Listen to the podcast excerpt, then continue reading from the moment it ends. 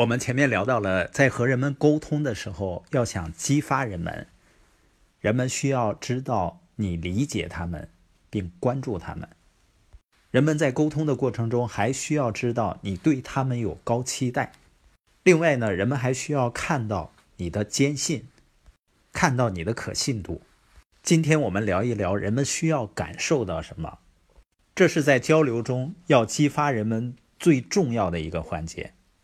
因为人们如果在交流的过程中，或者听演讲的过程中，没有感受到他应该感受到的，他就不会被激发。为什么呢？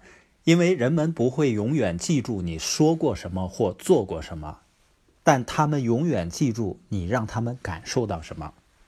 所以，如果你要激发别人呢，需要帮助他们感受以下三点：第一呢，人们需要感受到你对主题和他们的激情。一个愿景如果没有激情，它就是一幅没有可能性的画面。愿景本身并不能激发改变，它必须由激情来强化。就像马丁·路德·金，他并不是站在台阶上高喊“我有一个计划”，因为那个时候任何逻辑性强的策略都不能激励人们反抗压迫，或者改变人们互相对待的方式。而他当时呢，是受种族歧视折磨。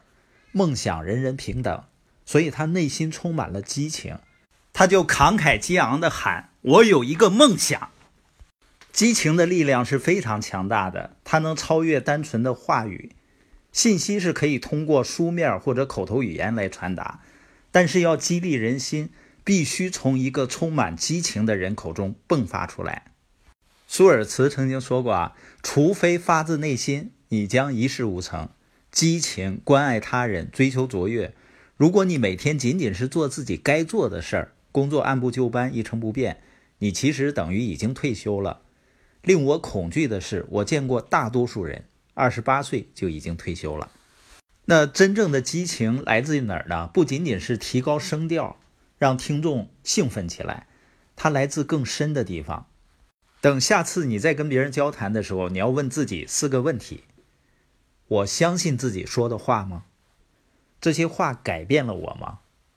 我相信这些话能帮助别人吗？这些话改变过别人吗？如果你能肯定的回答这些问题，你不仅在人们的下面点着了一把火，你是在他们心里点着了一把火。如果你有这样的火，你就能点燃他人。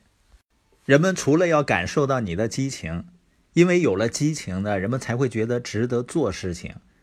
但是呢，拥有激情本身是不够的，人们还需要感受到你对自己和对他们的信心，因为一个人有了信心，才会相信自己能做到，人们就会真正受到激励。这个时候呢，人们就愿意做出改变，让生活变得更好。所以，作为沟通者啊，你首先需要对自己感觉好，这样呢，人们才会对他自己感觉好。如果我对自己很有信心，并告诉你。对你也有信心，你就很有可能对自己产生信心。人们需要感受到的第三点就是你对他们的感恩。激励人们所需要的最后一点是感恩。你对听众的感恩，你应该有感恩。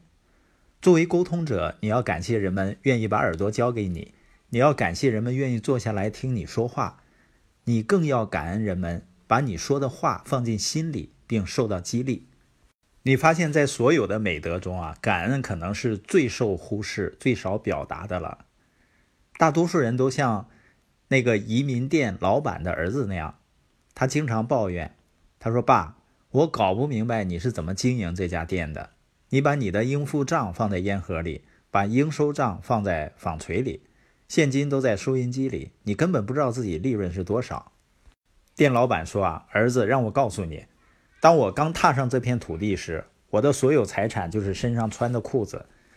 现在，你姐姐当了一名老师，你哥哥是一名医生，你是注册会计师，你妈妈和我拥有一栋房子、一辆车，还有这家小店。所有这些加起来，再减去那条裤子，就是我的利润。我相信很多人呢，可能像我一样想。我知道要感谢一些人，但是斯特恩曾经说过啊。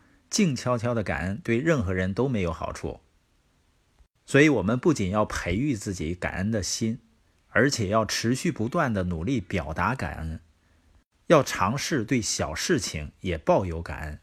沟通的时候呢，更是这样，要让听众感受到热情、自信和激励。你要先表达自己的感恩，要做到这点呢，你要先成为一个懂得感恩的人。你没有的东西是给不出去的，而感恩这种品质呢，是可以培养的。